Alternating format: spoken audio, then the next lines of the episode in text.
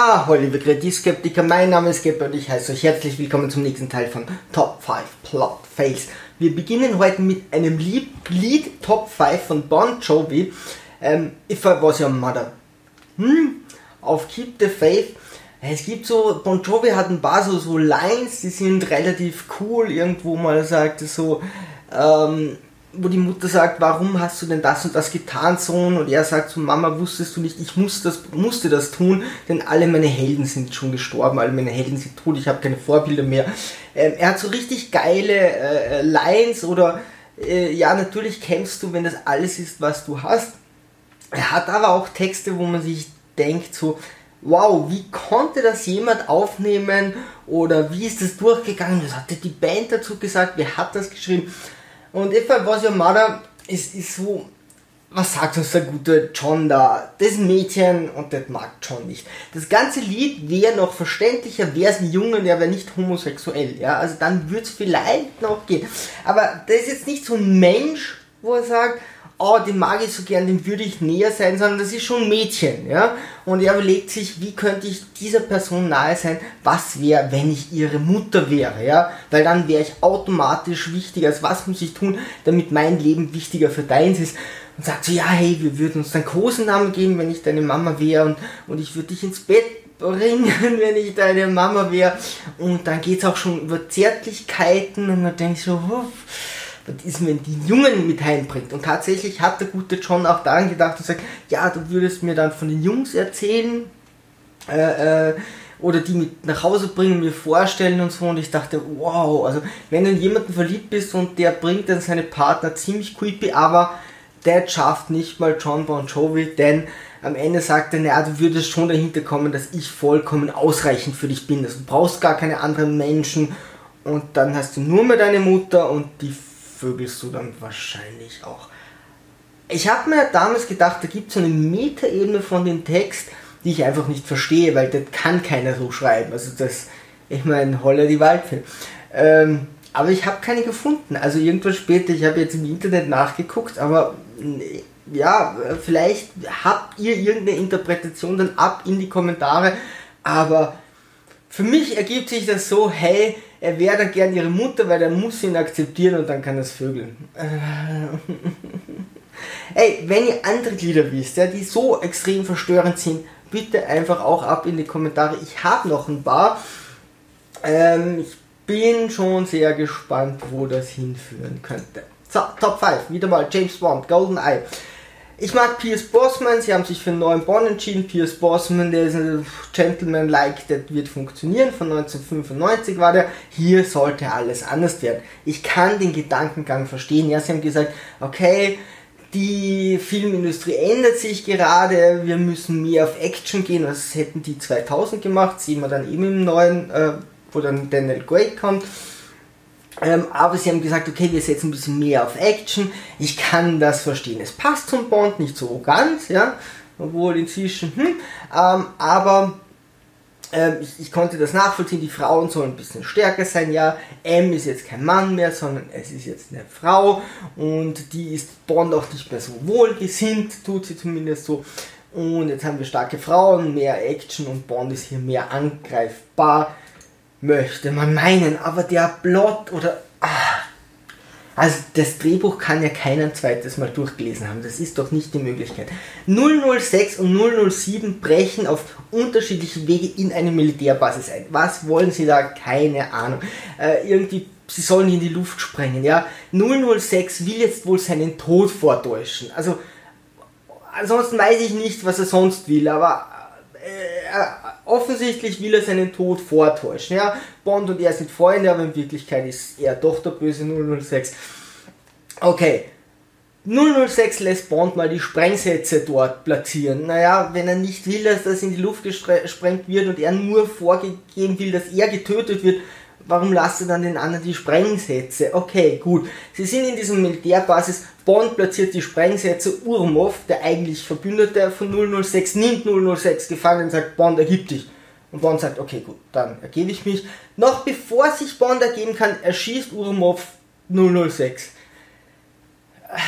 Hätte ein paar Sekunden gewartet, hätte sich Bond ergeben. Okay, also die Idee war offensichtlich nicht, ähm, der Bond sich ergibt, sondern dann kann es ja nur gewesen sein, dass Bond doch davonkommt, weil sonst hätte er nicht wie später erschossen, also dass Bond doch davonkommt, aber dafür ballern sie die ganze Zeit auf ihn.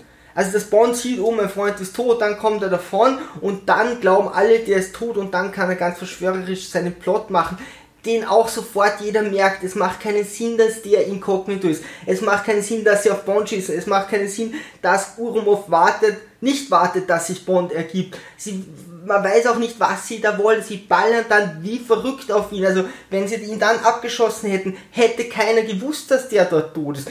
Dann wird sowieso alles in die Luft gesprengt, ja. Ähm, und dann glauben sie, dadurch ist der tot, aber der schießt ihn ja vorher. Wofür die Szene wieder? es ist so unglaublich undurchdacht. Ich kann mal im Vorhinein sagen, ich weiß, was die da wollten, ja. Die dachten, das ist eine coole Szene, das ist eine coole Szene, das ist eine coole Szene, die tun wir hintereinander. Warum ist vollkommen egal. Aber die Szenen an sich funktionieren ja, ja. Die wirken ja irgendwie cool. Aber dann explodiert dieses ganze Ding, okay, und jetzt ist der andere nicht der Böse, aber sie wissen ja, wer von den Russen der Böse ist bald. Also, es ist, ah, es ist einfach, einfach furchtbar. Ähm, Bond, okay, gut, so, jetzt ist das Ding vorbei. Äh, Alec, glaube ich, heißt 006. Alec ist tot, das Ding ist explodiert, egal. Ja, sie haben keinen Plot mehr. Sie haben das dort zum Explodieren gebracht. Sie wissen im Moment nicht, dass 006 noch lebt und irgendwas ähm, vorbereitet. Und Bond hat seinen, seinen Partner verloren. Jetzt muss Bond und ziemlich viele Leute erschossen, jetzt muss Bond ein psychiatrisches Gutachten machen. Da hat eine Psychiaterin, die verfällt ihm natürlich so total. Also die ist jetzt nicht modelmäßig, damit ist das egal, wenn die ihm verfällt. Äh, gibt trotzdem starke Frauen anscheinend. Und jetzt fährt er mit der durch die Berge. So, jetzt hat das alles überhaupt keine Verbindung mehr zum Plot. Ich glaube irgendwo in Frankreich oder so. Jetzt denken sich die Bösen, ich meine im ersten Teil wird Bond, da, da stehen sie in der Akte, dass Bond endlich zu ihnen kommt und dann die Bösen überführt, ja. Oder in, in Goldfinger erzählt Goldfinger wenigstens noch den ganzen Plot, dass Bond auch mitkommt und tötet dann seinen, seine Partner. Warum erzählt er ihnen dann den Plot? Aber zumindest hat es noch irgendeinen Hintergrund. Jetzt fährt Bond irgendwo auf der Welt über eine Straße auf den Bergen und die Antagonistin holt ihn ab, dass er zum Plot dazukommt. Plötzlich macht ihn Rennen mit ihrem Hauptgegner. Und sie weiß ja, dass das James Bond ist, wenn 006 da, da mitspielt. Was zur Hä? Bond ist irgendwo, wo genau ein Helikopter gestohlen wird mit seiner Psychiaterin, um die zu vögeln und überzeugen wegen dem Gutachten und ist die zu ihm gekommen und dann fährt er da rum, dann kommt die Böse, winkt mal so, dass er auch weiß, hey, das ist die Böse mit falschen Nummernschildern, dass er sofort weiß, hey, da stimmt was nicht. Und so kommt er irgendwie zu dem Plot. das ist doch wohl nicht euer Ernst, so starke Frauen. Starke Frauen heißt, alle liegen also liegen ungefähr drei Sekunden später irgendwie zu Füßen. Money Penny sagt einmal, oh, das ist sexuelle Belästigung. Das sagt sie aber nur, weil das Wort sexuelle Belästigung dann so arg gegen Bond ist, weil alle anderen würden ja hinnehmen, was er mit ihnen tut. Ist aber vollkommen egal. Die Antagonistin ist aber wirklich eine starke Frau. Also da muss man sagen, das ist unsere heutige Definition von starken Frauen. Sie ist unglaublich aggressiv und unglaublich sadistisch. Also schon psychisch geschädigt sadistisch. Also richtig über die Maßen sadistisch. Sie kann nur einen Orgasmus bekommen, wenn sie andere Leute dabei killt. Also entweder den, mit dem sie schläft, oder Bond, oder während Bond schießt sie dann noch andere und dann geht sie so richtig ab, wenn sie Leute erschießen kann oder würgen, während sie Sex hat deswegen gibt es in unserer Welt so wenig starke Frauen, weil die sind meistens dann relativ schnell im Knast, ja, dann sagen die, nee, dann bin ich doch keine starke Frau. Was ist das für eine Definition von einer starken Frau? Ich meine, die ist die ärgste Psychopathin und Sadistin. Ja, also das drückt jetzt wirklich eine starke Frau. Holler die Waldfee. Erneut Gesichts- und Körpertransformationen. Das gibt es in James Bond wie bei uns McDonalds an jeder Ecke. Ja, also kannst du an jeder Ecke machen. Ich weiß, also es gibt mindestens sechs Teile von Bond, wo irgendwie Gesichtstransplantationen, eigentlich glaube ich sogar mehr, gemacht werden. Warum? Man muss grundsätzlich sagen, derjenige, der diese Bond-Teile geschrieben hat, ist schon längst tot, ja, und der hat nicht so viele geschrieben. Jetzt bedienen sich alle Bonds an gewissen Teilen aus diesen Büchern. Jetzt gibt es aber alle paar Jahre einen Bond, das heißt, es ist alles schon mehrmals durchgekaut worden und sie kommen da immer wieder mal nicht weg und wollen das immer wieder einbauen. Jetzt muss wieder jemand irgendwie schnell Gesichtstransplantation. Das war schon bei Largo, den haben sie zweimal verfilmt, ja, wo sie diese Atombomben äh, stehlen wollen. Das kommt in einem späteren Teil mit dem Asiaten vor. Es ist, äh, Blofeld hat sich einmal getarnt und dann mehrere Klone erschaffen. Ey, äh, es ist schon egal. Das ist wie, bei, wie zum Weggehen, einfach mal Gesichtstransplantation passt schon. Die Antagonistin tötet die beiden französischen Piloten. Das ist auch eine geile Szene. Also die da, da sind zwei Hubschrauber auf einem Kriegsschiff. Das legt hier an, das liegt da an vor Anker.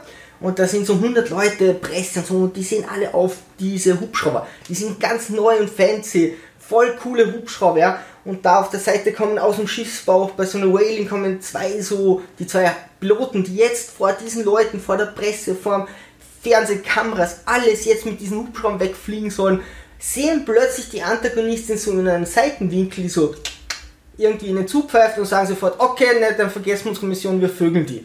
Und gehen der nach und lassen sich töten. Na, natürlich.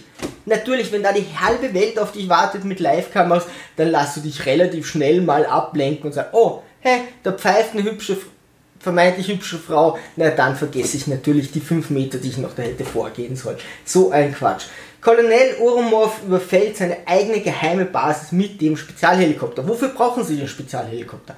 Um eine Militärbasis zu überfallen von den Russen, die Ormov gehört, wo er der Chef ist. Also er geht dann auch rein und sie sagen, ah hey Chef, du bist da und dann erschießt er alle. Wofür braucht er den Helikopter? Er zündet dann Goldeneye, dass es nach Unfall aussieht.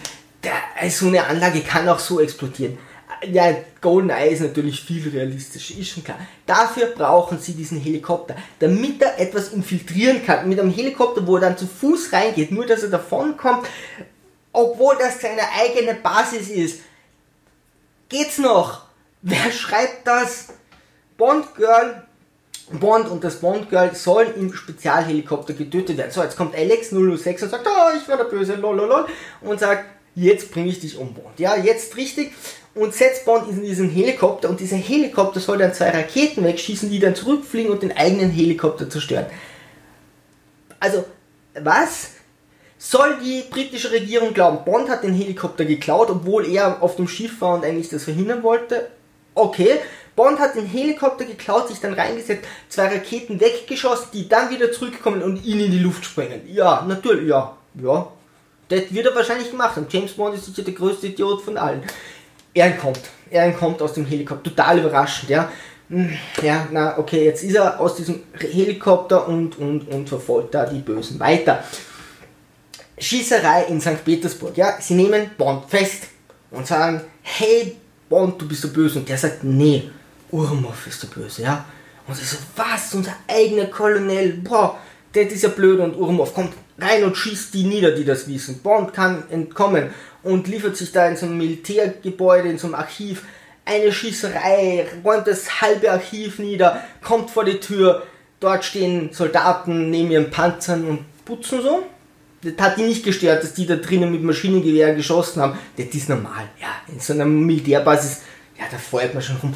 Putzen und so weiter. Hey, da flieht ja jemand. So, Urmov hat seine Deckung aufrechterhalten. Er hat alle getötet, denen Bond gesagt hat, er ist der Böse, er ist der Böse. Die wissen es nicht. Was macht er jetzt? Er sagt alle Soldaten, tötet Bond. Nee, er flieht lieber. Er ist immer noch der Chef dort. Warum? Oder hat dort zu sagen, warum flieht der, ja? Unser Haupttyp wurde gerade getötet. Okay, von mir muss aber keiner wissen. Tötet Bond? Nee, nee, ich fliehe lieber vor Bond. In seinem Land. Was? Es Gut, aber dennoch überrumpeln Urmov und 006 jetzt Bond. Hm. Und jetzt boah, wie, wie tötet man Menschen? Wie tötet... Helikopter ist es nicht, das wissen Sie jetzt. Okay, Helikopter funktioniert nicht. Löffel, nee, Löffel war es auch nicht. Pistole, Quatsch, Pistole, das soll eine Pistole Menschen töten. Zug, ein Zug, wir sperren den Zug ein und sprengen den in die Luft. Das ist, das ist die einfachste Möglichkeit, Bond zu töten. Und sie haben ja recht, sie wissen ja schon, er kann nie, also er weiß, wie er aus dem Helikopter rauskommt. Das weiß Bond jetzt. Also Helikopter geht nicht, also probieren wir es mit Zug und fahren ganz schnell weg und schauen nicht zurück, ob, ob er auch tot ist. Ja, wir machen da so eine Bombe, sperren ihn ein, Zeitzünder und dann gehen wir weg und schauen nicht, ob Bond irgendwie explodiert. Nee. Dann verfolgt sie Bond und sie sind vollkommen überrascht. Wie kann Bond jetzt noch auftauchen? Ja? Also, wie sind da? Jetzt haben wir Zug. Ich meine, seltsam. Aber sie sind jetzt auf Kuba. Ja? Und Bond hat da den Freund, den Chef der CIA. Und er sagt, hey, in Kuba können die nicht sein. Ja? In Kuba kann keiner auf die Toilette gehen, ohne dass wir das wissen. Satelliten überwachen alles. Ja? Also in Kuba können die nicht sein.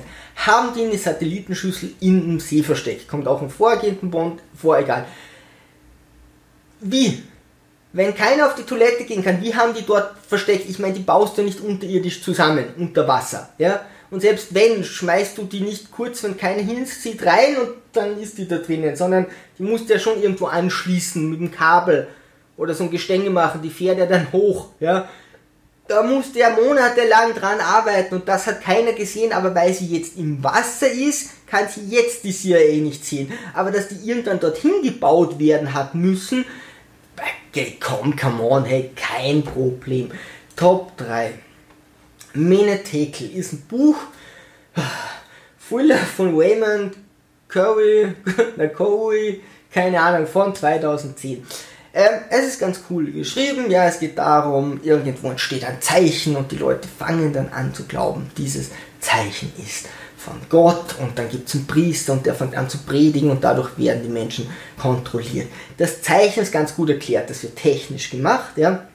Und das ist ganz geil, äh, wenn man sich so Sachen ausdenkt. Äh, es sind eben generell sehr viele unglaubwürdige technische Dinge, aber hey, das mache ich auch, wenn ich schreibe, weil das ist einfach cool, wenn du ein paar Sachen so übertreibst und sagst, ja, dieses Militär wird schon das und das haben, dein Bauern macht das ständig, das darf man schon mal machen.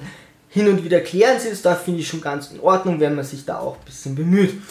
Der Hauptprotagonist Matt Sherwood ist so ein bisschen zu kompetent für das, was er ist. Ja, der ist so ein Kleinganove, war auch mal im Gefängnis, der ist dann schon sehr kompetent. Also der passt nicht so ganz. Und dann ist noch dieser Priester.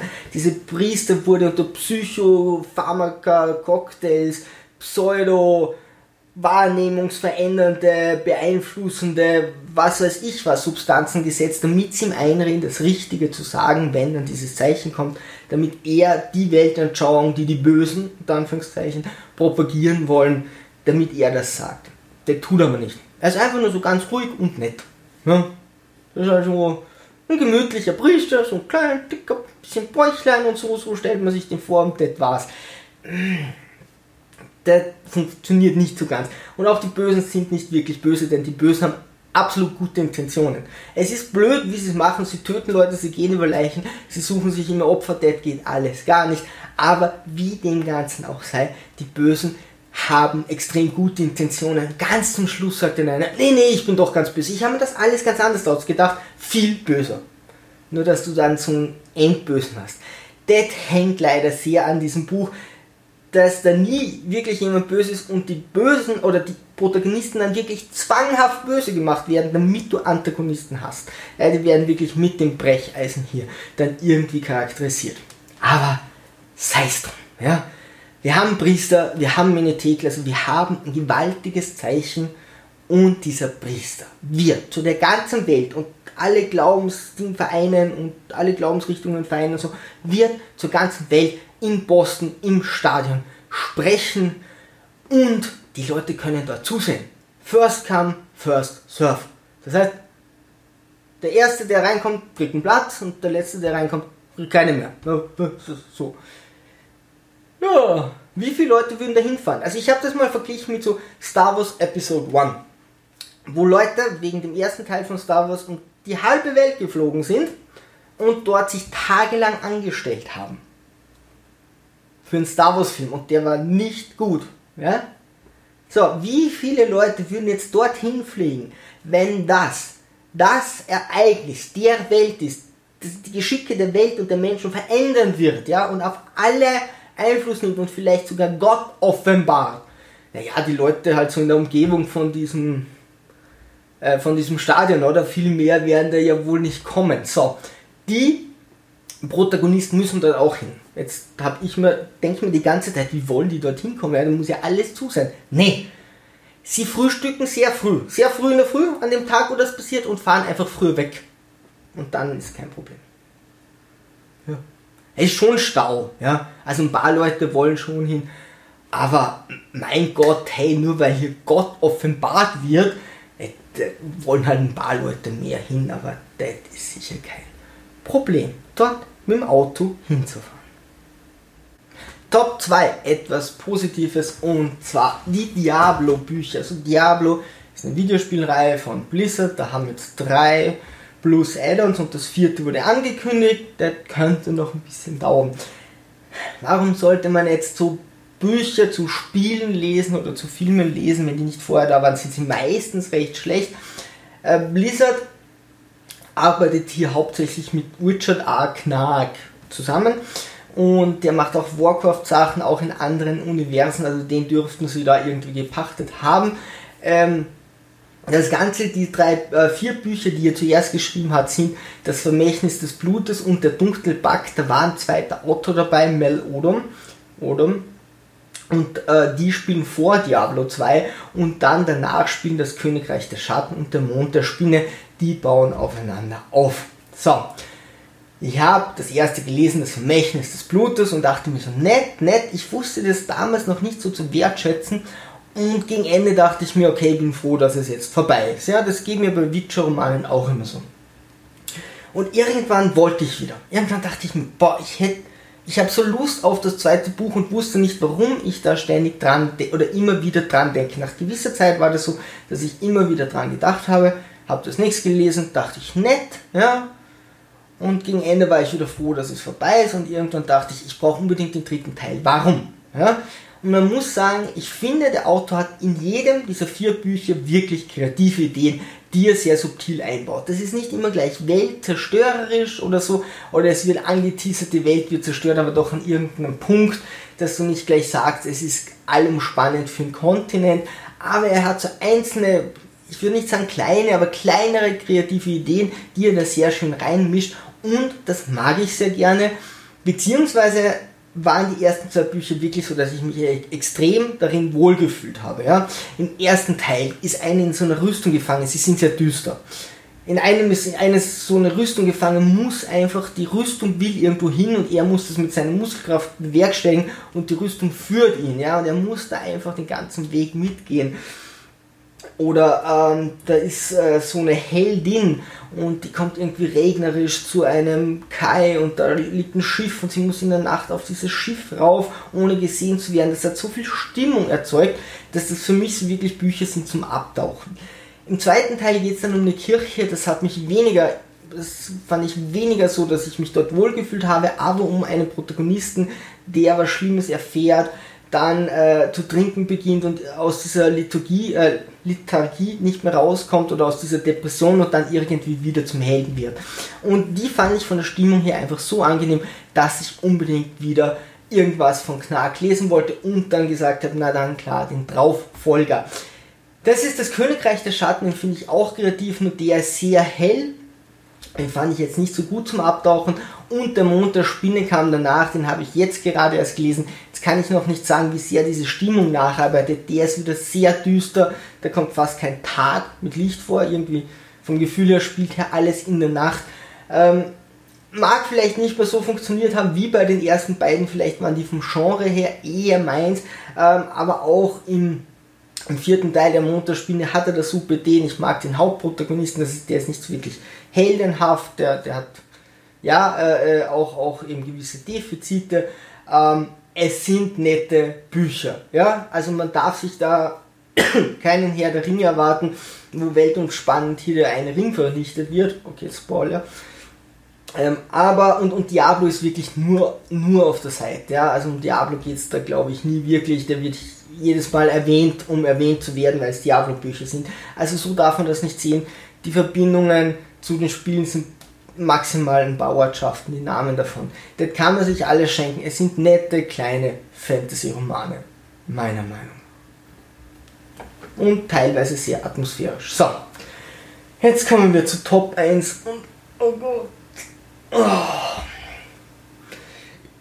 Captain Marvel. Captain Marvel ist einfach die coolste im Marvel-Universum, weil deswegen heißt sie Captain Marvel.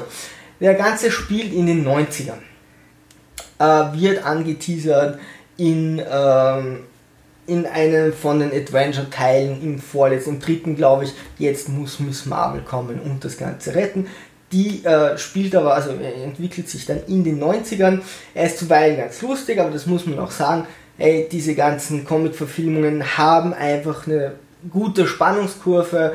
Ähm, es ist sie sind kurzweilig, es ist Action, es sind hübsche Leute dabei, es sind irgendwelche coole Gadgets oder, oder Maschinen oder Flieger oder Autos oder was auch immer dabei und hin und wieder haben sie eben Joke drinnen, das machen die ganz in Ordnung, ja, es ist alles nicht langweilig. Ja, Captain Marvel ist vielleicht ein bisschen langweilig. Das Team weiß, also sie, sie ist eigentlich von außer, sie ist außerirdischer so quasi irgendwie und sie kämpfen dann gegen Formwandler, ja und diese Formwandler nehmen tatsächlich die Form von anderen Wesen an. Und dann sind sie total überrascht zu wissen, dass sie gegen Formwandler kämpfen, dass diese Formwandler Formen von anderen Lebewesen annehmen. Ja, wer hätte das wissen können? Jude Law ist der Böse. Hey, Spoiler-Alarm. Ey, der spielt ja schon so. Also, es ist die Möglichkeit, dass du in einem Film sagst, jemand ist bei den Guten. Aber er ist in Wahrheit der Böse. Und wenn es ein guter Schauspieler ist, kann er das so subtil spielen, dass du das nicht merkst. Aber am Ende, wenn sich das rausstellt, merkst du, ah ja, da war der Hinweis und da hat er das getan und ich weiß, es ist logisch, dass der böse ist. Die Karotte wurde mir immer vor die Nase gehalten, aber ich bin nicht so ganz dahinter gekommen. Wenn das ein guter Schauspieler ist. Jude Law ist aber ein guter Schauspieler. Also war, warum zur Hölle funktioniert das nicht? Weil im Skript einfach steht, spiel das so offensichtlich, dass jeder Idiot im Kino auch zu 1000% weiß, dass du von Anfang an der Böse warst und nicht dann jemand gegen Ende sagt, Ne, das verstehe ich jetzt nicht, warum ist der liebe Jude Law der Böse, ich gehe aus dem Kino und rennt weg oder so. Also, ihr dürft doch euer Publikum ein bisschen Intelligenz eurem Publikum zutrauen. Wenn ihr nur solche Filme macht, wird das Publikum auch nicht intelligenter. Die werden ja darauf geschult, dass sie sich keine, keine Gedanken mehr machen. Law spielt so offensichtlich den Bösen, dass ich mir gedacht habe, wie dumm muss diese Captain Marvel sein, um nicht zu erkennen, dass er gegen sie arbeitet. Er, er sagt ja eigentlich direkt in die Fresse und trotzdem, na, du bist aber sicher mein Freund. Es ist zum Kotzen ist es. Ah, die Bösen sind die Guten, töten jedoch und bedrohen Kinder. Jetzt haben sie sich gedacht, wow, das ist total toll, wenn Böse Gute sind und Gute Böse sind und, und so hin und her und, und kann man machen, wenn man weiß wie. Kann man machen, können die nicht, ja. Irgendwann sagen sie dann, na, die Bösen sind gar nicht die Bösen, sie sind die Guten. Okay, ja, aber die haben vorher Leute getötet. Damit sind sie erst noch mehr böse, ja. Weil wenn sie die Bösen sind, eigentlich die Guten sind und dann als gute Leute töten und dann so tun, als wären sie wieder gut, dann haben sie ja sogar noch unter dem Deckmantel hier Leute getötet. Nee, sie sind nicht gut. Sie bedrohen ein Kind. Wer bedroht schon ein Kind, wenn er gut ist? Nee. Ah, furchtbar gemacht. Dafür verliert Fury Samuel L. Jackson so heroisch sein Auge. Also auf eine heroische Skala wird das von 1 bis 10 auf 100 quitten. Ähm, in so einem Film oder in so einem Franchise von so Superhelden, wo du nur alles übertrieben und weiß Gott was hast, da ist es wirklich das epischste. Fury wird von einer Katze, wird das Auge ausgekratzt. Das tut doch weh. Beschreibung. Wie bekommt eine Frau einen Orgasmus? Dieser ganze Film handelt nur davon, wie Captain Marvel einen Orgasmus bekommt. Also, das ist es. Wie bringst du eine Frau zweieinhalb Stunden zum Höhepunkt? Was anderes ist es nicht. Zum ersten, wie wird die so mächtig? Wie wird Captain Marvel so unglaublich mächtig? Äh, naja, da explodiert so quasi so ein, ein Engine, so ein Motor neben ihr. Sie atmet einmal tief ein, hat jetzt die Energie von dem Motor und dann ist sie die mächtigste Superheldin. Klar, klingt logisch. Ja. Mache ich auch, stelle mich neben dem Auto, lasse explodieren, atme einmal tief ein, bin ich Superheld. Also geht offensichtlich, kann man das sehr schnell reproduzieren. Und dann kommen die Bösen irgendwann staut sich so nie auf, ja, und irgendwann lässt sie ihre ganze Energie raus. Und dieses Aufstauen, ja, bis sie dann endlich zu ihrem Höhepunkt kommt, ist anderthalb Stunden des Films. Also in diesen anderthalb Stunden geht es nur darum, bis die endlich kommt. Und dann zerstört sie alles. Sie vernichtet zumindest sehr viel. Also alles rund um sie herum wird vernichtet. Alles rund um sie herum, nur ihr Anzug hält. Und das Haar. Also, ja, die hat einen super Haarspray und einen sehr guten Schneider. Ja. Den Anzug kann wirklich nichts aus der Ruhe bringen. Aber wie kommen die darauf? Ja? Jetzt sind die auf der Erde in den 90ern und wissen, jetzt greift jemand vom Weltall an. Dann sagt einer, na, wir haben da so ein, so ein Propellerflugzeug, so ein kleines Flugzeug. Ich modifiziere das mal, dann fliegen wir hoch. Wie hat der das modifiziert? Die Schrauben ganz, ganz fest angezogen, oder? Das da wirklich hält und die Bodenplatte weggesägt, dass man das Gaspedal auf vollen Anschlag durchtreten kann und dann kann es im Weltall fliegen. Ist ja kein Problem, dann fliegt das da hoch. Die Schrauben sind echt sicher angezogen, ja, da kann man keiner was vormachen. Da habe ich noch zwei Muttern dazwischen, also bitte, da passt alles. Und fliegen mit irgendeinem so Käseflugzeug in den Weltall, weil Space Shuttle war gerade keines da. Das ist doch kein Film für die epischste Superheldin in diesem Universum. Es ist doch zum Weinen. Hey, ganz ehrlich, was haltet ihr davon, wie heutzutage die Wichtigkeit liegt? Ja, also du hast Action, du hast deine hübschen Leute. Ähm, du hast diese paar Jokes, du hast immer so Gruppen, selten Einzelhelden. Du hast super Spannungskurve, ja, es wird nie langweilig. Nur auf was sie wirklich vollkommen verzichten, ist irgendeine Handlung in alle, in Fast and Furious, in Riddick, in, in Triple X, also in ganzen Vin Diesel und The Rock Filme, wenn sie nicht lustig sind, in diesen ganzen Superheldenfilmen, es ist einfach keine Handlung. Ich habe mir gerade wieder Fast and Furious angesehen. Oh, das ist... Hm. Was haltet ihr von den Handlungen der jetzigen Filme? Oder, oder ignoriert ihr die einfach und sagt, hey, da bin ich gut unterhalten, ich gehe nicht in, in Kino, um Film zu sehen, dann sehe ich mir lieber zu Hause oder lese ein Buch. Ja, ist ja okay. Und im Kino, Kino ist einfach das, wie es jetzt ist. Erklärt es mir, bitte erklärt es mir. Ansonsten, liebe Sturmtrotzer, segel immer straff halten und auf zum Horizont.